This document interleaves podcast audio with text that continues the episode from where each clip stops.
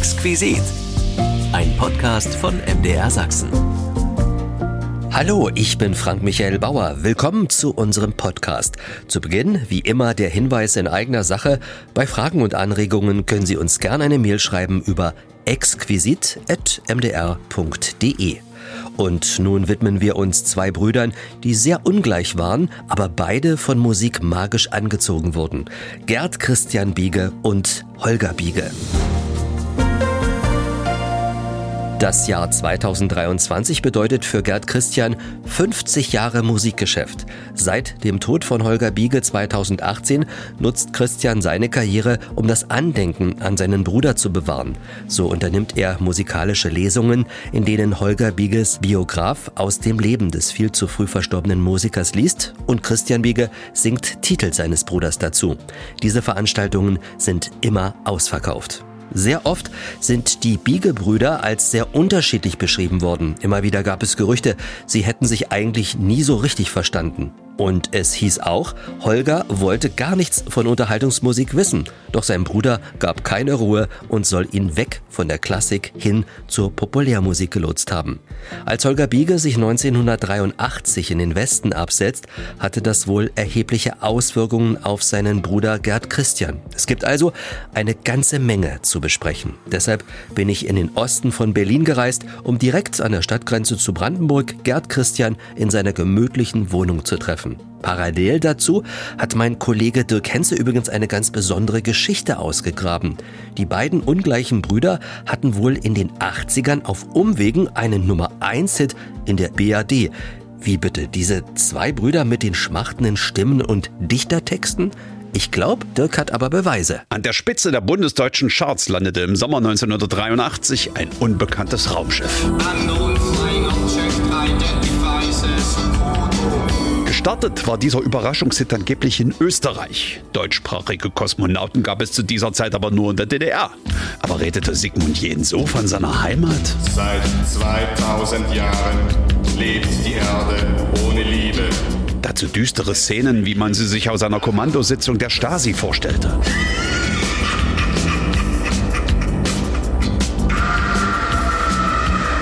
Und tatsächlich steckte in diesem Lied ein entscheidender Impuls DDR, aber der war allein von Liebe geprägt. Nicht der, die Erich Mielke gern erwähnte, Ich liebe doch alle. aber ähnlich kindisch formuliert. Ich düse, düse, düse,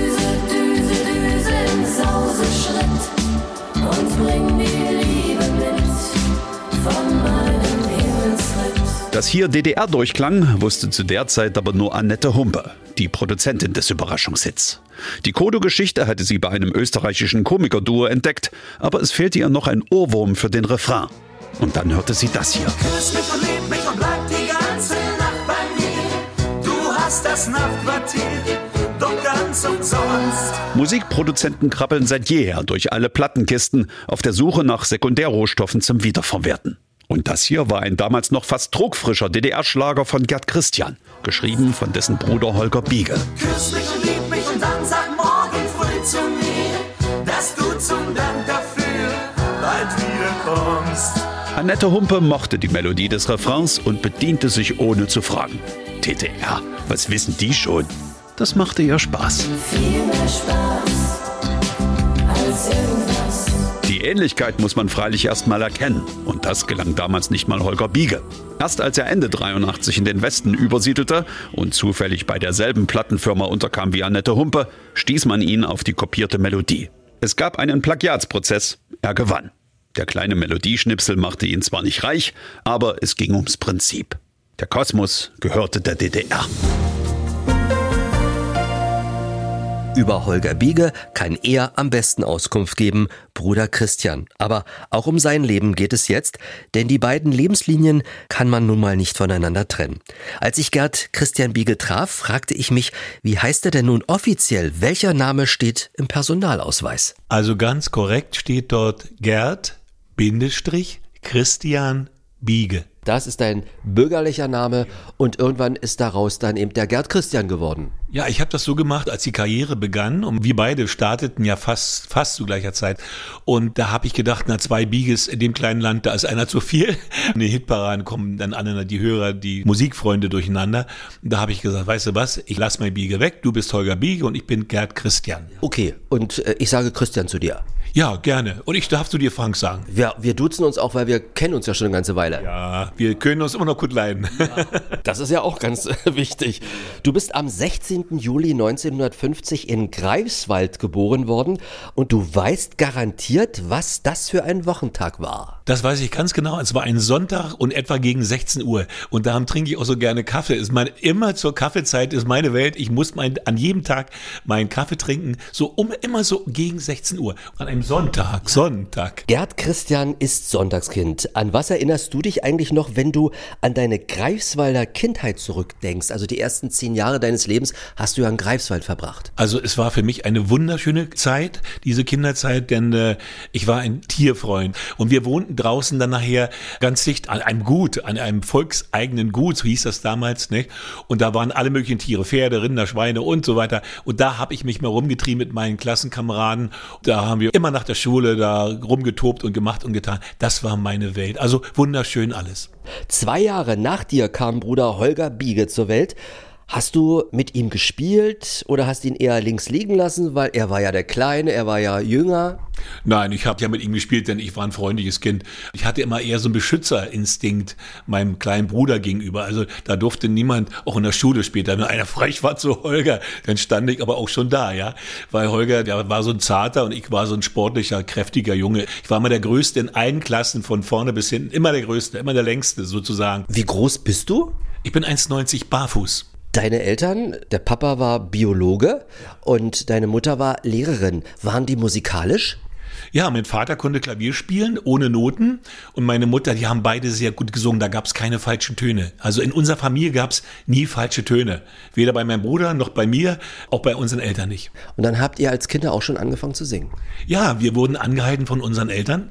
Meine Mutter hat viel mit uns gesungen beim Ab Abtrocknen, Abwaschen und so in der Küche. Da sagen wir mehrstimmig dann. Ne? Also wenn meine Mutter eine Stimme, mein Bruder eine und ich hatte eine.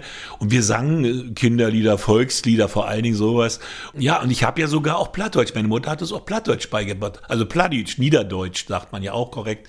Ich habe sogar eine CD gemacht, die heißt Min Boom steht hier, just in das Land. Meine Wurzeln sind hier in diesem Land. Ne? Das ist also der Bezug auf die Identität, auf das, wo komme ich her und so weiter. Ne? Welches war so dein erster Berufswunsch? Was wolltest du werden? Ja, das war eigentlich das, äh, dass ich in die Landwirtschaft wollte. Ne? Ich wollte Bauer werden oder Landwirt. In der Viehzucht wollte ich gerne. Also nicht Gemüse, Ackerbau, sondern Viehzucht. Das hat mir gefallen. Ich habe mir als Kind immer dieses Bauern-Echo gekauft und gab es noch eine landwirtschaftliche Zeitung. Und da habe ich sogar äh, gelesen, immer diese Anzeigen. Da wollte ich schon mal gucken, ob es da mal eine Frau für mich gibt, die ich heiraten könnte, weil ich ja keinen Bauernhof hatte. Habe ich da gedacht, da musst du einheiraten, anders kommst du nicht auf den Bauernhof. Und habe ich immer geguckt, als junger, als junger Bengel. Tja, ja, wenn Teenager träumen. Solche Flausen hatte er im Kopf, Gerd Christian. Sein Vater, ein Biologe, wird 1960 an die Akademie der Wissenschaften nach Ostberlin berufen. Biologe Dr. Gerhard Biege folgt dem Ruf mit seiner Familie. Er beschäftigt sich mit Immunologie und Transplantationen. Die beiden Biege-Brüder sind nicht so happy, weil sie ihre Freunde und Kumpels zurücklassen müssen. Aber Kindern fällt ein Wechsel bekanntermaßen meist einfacher. Holger ist acht, bekommt private Klavierstunden. Ob der zehnjährige Christian neidisch gewesen ist? Nö, ich war zu faul. Ich hätte auch machen können, aber ich war zu faul. Ich war ja der andere Typ. Ich war ein völlig anderer Typ als Holger. Holger war so mehr Stubenhocker, aber nicht im Negativen, ne? Und der belas sich immer. Er wollte immer lesen und war so interessiert. Und ich war mal draußen. Ich musste draußen sein. Dann hatte ich ja noch einen Hund, einen Irish Setter. Dann habe ich Sport gemacht, auch noch, Wasserball gespielt. Äh, Ich war nur unterwegs. Ich war nur draußen und aktiv, also hochsportlich, also nach der Schule, ne? Und Holger war zu Hause und spielte Klavier wie ein Wahnsinniger. Und, und meistens spielten wir aber zu, zusammen. Nach der Schule spielten wir erstmal mindestens eine Stunde gemeinsam Musik. Ah, du hattest dann auch Klavierunterricht offensichtlich. Ich habe auch Klavier in der Musikschule Friedrichshain, da habe ich mit drei abgeschlossen, also nichts, was man vorführen könnte. Ich hatte ja den Meister Klavierspieler zu Hause, ich brauchte ja nicht gut sein. Bist du eigentlich gern zur Schule gegangen? Nein, Durchschnitt, Zensuren? Also ich würde, wenn du mich so fragst, eine 3 maximal. Als die Schule zu Ende ging, hast du einen Beruf gelernt, einen anständigen, wie man so schön sagt, der so gar nichts mit Musik zu tun hatte. Du bist Ja, ich bin Zimmermann geworden und das hat mir auch Spaß gemacht. Das war, ich wollte immer was, obwohl mein Vater ja nur Akademiker war und Mutter Lehrer, die waren also intelligenter Haushalt sozusagen, ne, intellektuelle. Das war nicht meine Welt. Ich wollte raus und wollte arbeiten und möglichst was sehen, äh, was ich da gerade mache. Und da war das genau der richtige Beruf für mich. Denn Landwirtschaft, das erwähntest du vorhin schon mal, eigentlich wärst du ja gerne Landarbeiter, Bauer geworden. So wie ich heiße, das wärst du geworden. Ja, ich wäre gern auch ein Bauer geworden. Aber da gab es keine Lehrplätze mehr. Und da hab ich, da bin ich dann ganz schnell umgeschwenkt auf die Bauzunft. Du warst Zimmermann. Du hast als Zimmermann gearbeitet. Und wie kam da die Musik jetzt ins Spiel? Also als die Beatles aufkamen, 1964, das hat Holger und mich völlig vom Hocker gerissen. Und da war klar, Musik, Musik, Musik. Deine Eltern fanden den Musikwunsch akzeptabel? Nein, mein Vater liebte nur klassische Musik. Und als die Beatles aufkamen, sagte er noch wortwörtlich zu mir, das ist der Anfang vom Ende. Er war erschüttert. Du hast es trotzdem gewagt und du bist zur Musikschule Friedrichshain gegangen, denn wenn man in der DDR einen Berufsausweis haben wollte, musste man ein mehrjähriges Studium absolvieren. Drei Jahre Musikschule Friedrichshain. Gab es da eine Aufnahmeprüfung? Ja, da gab es eine Aufnahmeprüfung und da muss ich auch gleich erzählen, Holger hat mich da unterstützt. Er hat mich am Klavier begleitet und ich weiß noch, ich habe damals Yesterday, oh my trouble sing so far away und so. Und dann habe ich von Frank Schilbe Gold in deinen Augen gesungen. Die Sprache der Liebe ist leis. Also er war für mich so eine Art Vorbild und äh, ich fand ihn immer toll. Er sang toll und er äh, wirkte auch so sehr freundlich und so weiter. Also das war so, die, die Nummern habe ich da gesungen, das weiß ich noch wie heute. Es waren ja an der Musikschule Friedrichshain, wo du dein musikalisches Rüstzeug bekommen hast, auch ganz andere bekannte Leute. Toni Kral von City hat dort gelernt, Tamara Danz von Silly, Dieter Maschine Birr, Pudis, Herbert Reilich-Karat, Uschi Brüning, Wolfgang Lippert und du. Ja, also war eine riesen Kollektion an, an guten Leuten, die später groß rauskamen. Ne? Wir waren da eine gute Truppe, wir haben viel gelernt. Und übrigens, weil du sagst, Toni Kral von City, der hat bei mir einen Hund gekauft. Tamara Danz hat einen Hund bei mir gekauft. Ich hatte auch gezüchtet später. Und da haben die bei mir Setter gekauft, Irish Setter. Du hast Irish Setter gezüchtet und die lieben Kolleginnen und Kollegen haben bei dir dann immer mal geschaut. Ja, es hat sich rumgesprochen. Ich weiß noch, von Tamara der Rüde hieß Dux und von Toni Kral hieß Dolly. Dolly von Crispy. Das heißt, Christian Biege kombiniert hatte ich da. Von Crispy. Dolly von Crispy oder Dux von Crispy. So hießen die Hunde aus meiner Zucht. Hundezüchter Christian Biege war ein echter Naturbursche, der auch Leistungssport betrieben hat. Er liebte Wasserball zu spielen. Er liebte Musik, will sie zum Beruf machen und deshalb lernt er an einer Musikschule. Bei mir war das alles eine Nummer kleiner. Ich habe aber auch fleißig Noten gelernt, aber um ehrlich zu sein, das fand ich nicht gerade prickelnd. Da waren wir uns sehr ähnlich. War auch nicht so dein Ding. Überhaupt nicht. Ich bin eher der, der alles erfühlt und ähm, intuitiv, auch, auch wenn ich das heutzutage singe, ich befasse mich da nicht mit den Noten, die, die nerven mich nur. Ich will, ich kriege, auch wenn ich produziere, mein Demo von meinem Komponisten Andreas Goldmann, einem Dresdner, einem Sachsen und der, da bekomme ich mein Demo, da weiß ich dann, wo ich, wo, was ich, was er von mir erwartet und dann singe ich. Ich brauche da keine Note, die Note würde mich stören. Die Texte sind immer fantastisch von Heike Franzecki, auch eine Dresdnerin. Also die Sachsen haben mir Glück gebracht. Dein Bruder Holger ist zwei Jahre jünger gewesen. Ist der auch an die Musikschule Friedrichshain gekommen? Ja, aber Holger war vorher noch an der Hochschule. Er war noch an der Musikhochschule. Hans Eisler hat dort bei Stöckig Klavierunterricht genommen. Dann hat er auch bei ganz großen Koryphäen, hat er Dozenten, hat er Wissen äh, vermittelt bekommen, hat auch Gott sei Dank viel gelernt. Er wusste auch schon viel. Und äh, durch meinen Vater und überhaupt seine, seine ganz persönliche, von Kindheit bis Erwachsenenentwicklung hat er sich ja mit allem, mit, mit befasst. Ne? Mit elf Jahren hat er schon die ersten Klavierstücke geschrieben. Das konntest du nicht. Nein, das wollte ich auch gar nicht können, äh, weil ich wollte Holger keine Konkurrenz machen, weil es auch nie geklappt hätte. Das habe ich gespürt. Sinnlos, das wäre sinnlos gewesen. Hätte aus deinem Bruder eigentlich auch ein Klassiker werden können? Also, der sich mit klassischer Musik beschäftigt? Denn ich glaube, der hat so ein bisschen das Gen von deinem Vater übernommen. Ja, Holger wollte auch, wollte gar nicht, das muss ich mal, das ist ein ganz interessantes Kapitel, was ich da jetzt mal besprechen möchte. Holger hat sich nur mit klassischer Musik beschäftigt und dann später mit, mit dem Beginn der Beatles erst, da, da ist er dann oft, kam er auf diese ganzen Pop-Nummern. Ansonsten wollte er immer klassische Musik machen. Und da ist natürlich mein Vater völlig instruiert. Wir haben immer jeden Abend, Peter und der Wolf wurde jeden Abend gespielt. Kennen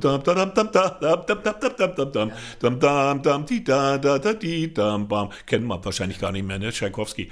Und äh, als wir dann Schlager machen wollten, das war nicht so, war der Vater nicht so begeistert.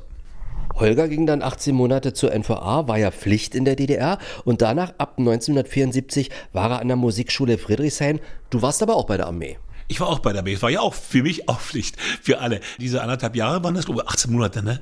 Und dann war ich noch zweimal bei der Reserve.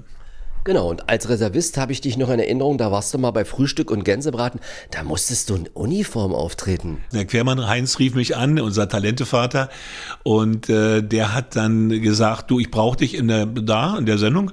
Ich sagte, du, da kann ich gar nicht, da bin ich bei der Reserve. Das spielt keine Rolle, du kommst. Da gab es keine Widerrede. Nur habe ich gedacht, habe ich erst überlegt, kann man das machen in Uniform?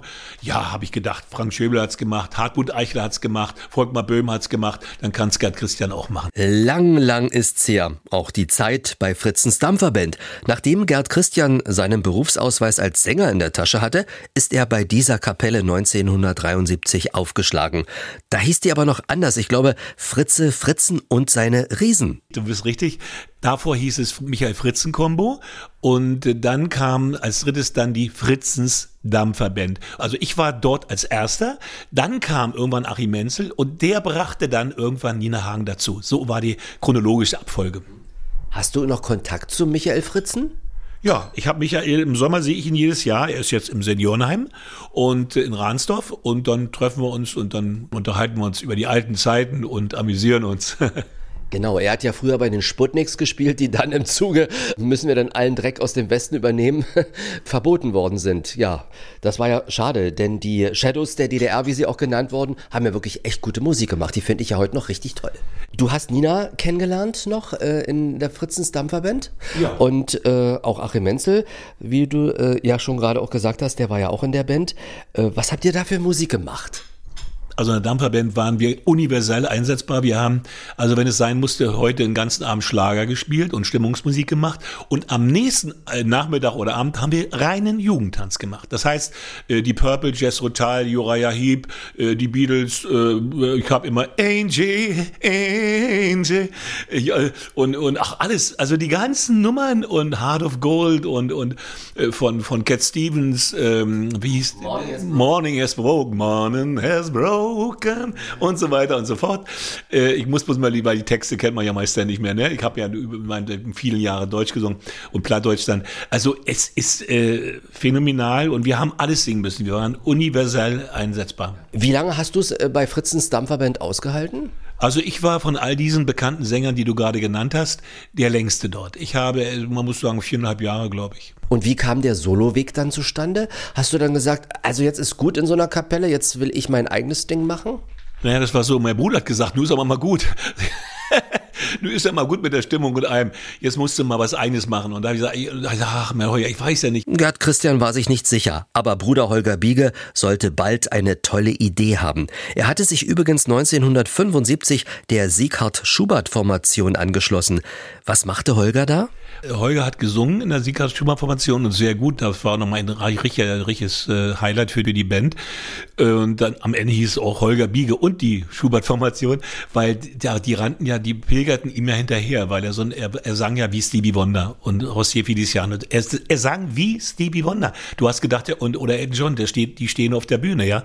Er war ein Phänomen und äh, wie gesagt, war eine schöne Zeit für ihn, aber irgendwann hat er sich da auch rausgelöst. Und dann übrigens sang er den Titel Wenn der Abend kommt. Den hat er selber geschrieben. Text ist von Ingeborg Branona. Es folgten Single-Veröffentlichungen, Bestplatzierungen in Wertungssendungen, Tourneen, Auslandsgastspiele, Filmmusiken und dann hat er äh, das erste Album rausgebracht, 1978. Alle waren begeistert. Du auch? Oder warst du ein bisschen neidisch? Nee, Neid kannte ich nicht, weil ich war stolz auf meinen Bruder und äh, ich habe mich über seinen Erfolg gefreut. Wirklich, das ist also das so sowas gab es in unserer Familie nicht, weil jeder war erfolgreich. Mein Vater war auf dem wissenschaftlichen Gebiet erfolgreich, meine Mutter war eine gute Lehrerin, die Kinder mochten sie. Ich hatte meine Erfolge beim Sport mit meiner Hundezucht. Wir waren alle erfolgreich, jeder auf seinem Gebiet. Auch das zweite Album, ein Jahr später, 79 Circulus, wurde mit hunderttausenden Exemplaren verkauft. Die Songs, sagte mal ein Dichter oder Dynamit, Beide hat er natürlich wieder selber komponiert, Fred Gerz die Texte geschrieben, erreichten seinerzeit Spitzenplatzierungen. Weit über 200 Konzerte kamen 1979 äh, zusammen. Davon gab es an manchen Tagen gleich zwei oder drei davon. Und 78 und 79 wurde Holger Bieger mit dem Interpretenpreis der DDR ausgezeichnet. Und dieser Interpretenpreis, den habe ich übrigens auch gewonnen, ein Jahr später und ein Jahr darauf. Also Holger 79, ich 1980 und 81 war ich Interpretenpreissieger. Ihr habt ja gegenseitig eure Karrieren beobachtet, kann man sagen. Und hat er dir eher einen Rat gegeben oder hast du ihm manchmal einen Rat gegeben? Wie ist das gelaufen? Ich, ich muss auch dazu sagen, dass viele das nicht wissen. Ich habe Holger in die Branche reingeholfen. Das ist etwas ganz Wichtiges, was ich gerade sage und keiner weiß es. Er wollte kein Sänger werden, obwohl er so sang, wie er sang. Und da habe ich dann gesagt, Holger, du musst singen, du musst so, so, so wie du singst, musst du singen. Und da habe ich dann zu meiner Mutter gesagt, kannst du Holger nicht überzeugen, Mutti, der muss singen. Na ja, wenn er denn nicht will, sagt meine Mutter, ich sage, wer so singt, der muss singen. Und da habe ich ihn also genötigt, ja, nicht zwingen kannst du keinen. Und dann habe ich ihn mitgenommen zur Dampferband und dann, aber viel wichtiger war, das ist, muss ich dir erzählen, die Initialzündung im Berlin-Weißensee. In der Langkantstraße gab es ein Jazzclub, da waren die ganze Uschi Brüning und die ganze Gumpert und wie sie alle hießen, Pianist und ganz große Musiker, die ganze Avantgarde. Und äh, da hat er gesungen. Und zwar habe ich gefragt, kann mein Bruder hier mal singen? So, ja, klar. Und da hat er dann sich hingesetzt, mich kannten die ja schon. Hat die äh, Superstation, also Stevie Wonder hat er gemacht, Elton John und José Feliciano. Und da brach da alles zusammen. Die haben alle gedacht, sie sind im falschen Film, weil so ein Sänger hat noch nie einer dort jemals im Osten gehört. Und da ging es los. Also ich habe ihn reingeschubst in dieses, in dieses Metier Musik. Und dann kam 79, sag ihr auch. Ist das von der Resterampe von ihm gewesen, dieses Lied? Oder hat er das extra für dich geschrieben? Also eine Resterampe, glaube ich, hat es für euch nie gegeben. Sag ja auch, hat er ja mir angekündigt, ich schreibe dir einen Hit. Und dann hat er, nachdem er mir das gesagt hat, eine Woche später rief er mich an und sagte, du kannst kommen, der Hit ist fertig. So, dann bin ich hingekommen, ich hatte Gänsehaut. Er hat mir das nur so, so auf la la la vorgesungen, weil noch kein Text fertig war. Ich wusste, das wird ein Hit. Ich habe es gespürt. Es wurde ein Hit. Bis heute der größte Erfolg für Gerd Christian. Und mittlerweile darf man durchaus auch Kulthit sagen. Ein Jahr nach Sag ihr auch kam 1980 das Lied Mädchen hinterher. Christian, den hat wieder dein Bruder Holger Biege komponiert und arrangiert. Hat er wieder vorher zu dir gesagt, ich schreib dir einen Hit? nee, da war das wohl schon klar. Nee, also mit Sag ja auch war der Hit des Jahres 79 und dann war Mädchen, das war dann bei dieser großen Ausscheidung wieder, wieder einmal im Jahr im Fernsehen, auch wieder Chris Wallasch, da war dann, ähm, war ich habe den zweiten Platz belegt. Also immer noch Spitzenposition, Mädchen. Gab es zu der Zeit mal die Idee, dass ihr beide ein Duett aufnehmt? Ja, wir haben mal auch drüber nachgedacht, aber Holger war zu eigenständig und ich auch. Das war nicht so seine Welt. Also so ein Duett. Wir haben später eins gemacht, später, viel, viel später, nachdem wir uns also auch nicht mehr verstanden haben und dann wieder verstanden haben, dann haben wir ein Duett gemacht. Das gab's beim MDR in Riverboot, gab's da diese Uraufführung. Das ist ein Highlight, das ist ein Novum, weil es nur ein Duett gibt mit Holger Biege und, Gerd, und seinem Bruder Gerd Christian. Das war, glaube ich, der Titel Kathleen. Jawohl. Ja. Und jetzt will ich noch eine Frage loswerden. Es war 1983. Da ist dein Bruder in den Westen gegangen. Hat sich das angekündigt? Was ist da passiert bei ihm? Naja, angekündigt, er war mit vielen Dingen unzufrieden. Ich kann das nicht kommentieren, weil Politik ist so ein eigenes Feld. Er war mit vielen Dingen unzufrieden. Also angekündigt, ja. Wenn man es im Nachhinein würde ich sagen, ja, aber er hat es mir nicht gesagt. Musste dann zum Ministerium für Kultur, wurde ich vorgeladen und haben sie mich gebeten, ihn, ihn zu bitten, wiederzukommen. Ich sage, das hat gar keinen Sinn. Wenn der das macht, dann hat er es gemacht. Da brauche ich gar nicht mehr reden, weil er sehr dominant und sehr eigenständig war. Also Holger äh, zu bekehren, das ging gar nicht. Also der wusste immer, immer, was er wollte.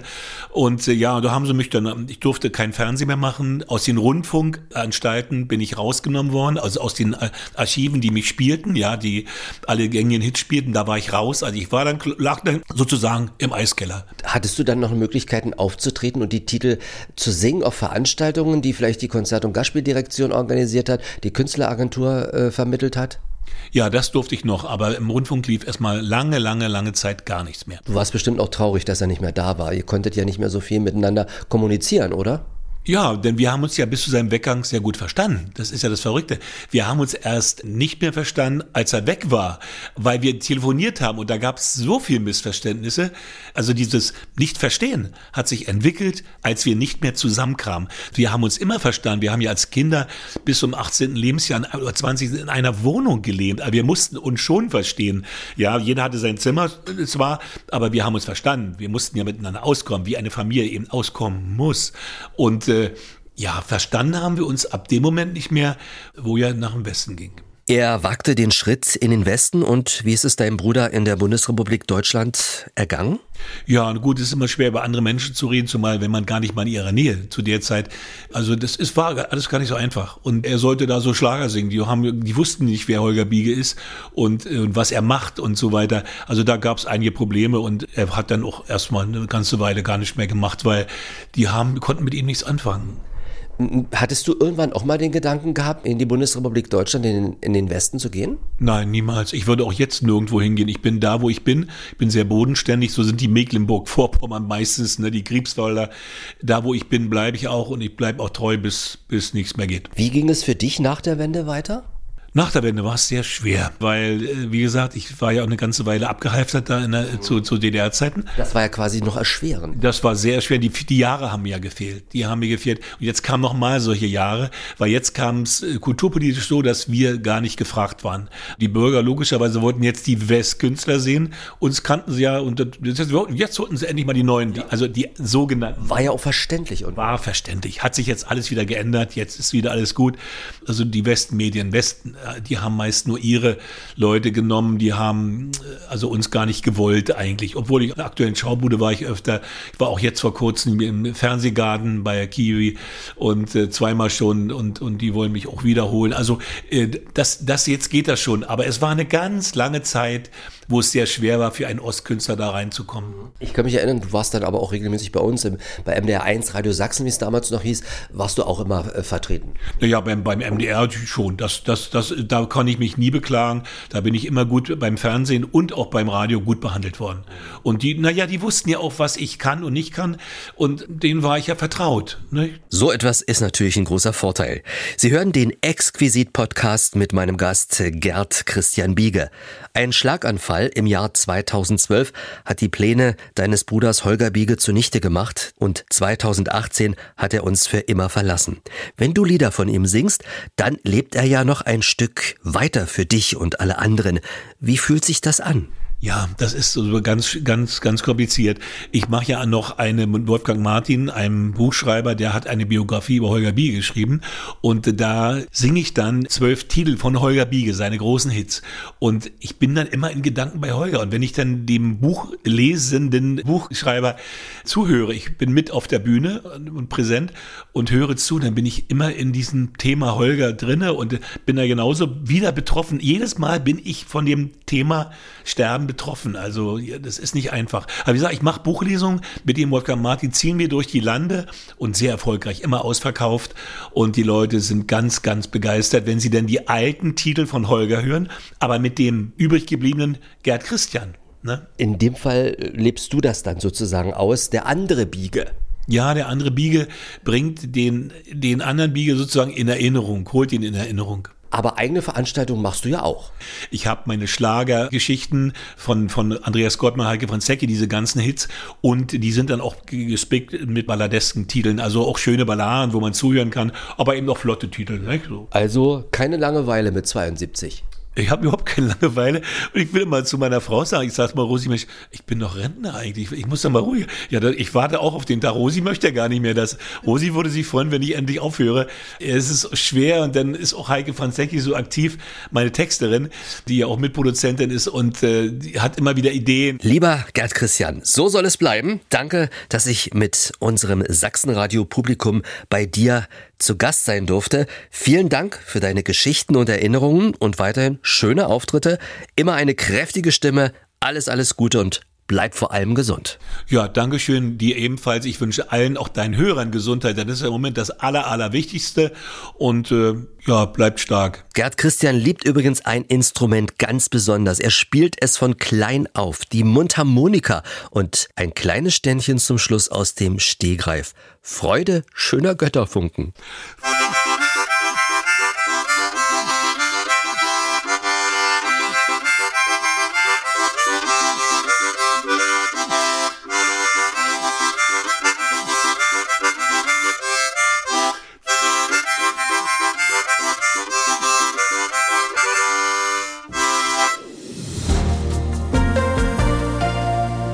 Ich bin Frank Michael Bauer, bedanke mich für Ihr Interesse an unserem Podcast Zwei ungleiche Brüder mit Gemeinsamkeiten, Gerd Christian und Holger Biege. Bei Fragen oder Vorschlägen, wen wir ans Mikrofon holen sollen, einfach eine Mail schreiben an diese Adresse exquisit.mdr.de. exquisit.mdr.de. Bis zum nächsten Podcast.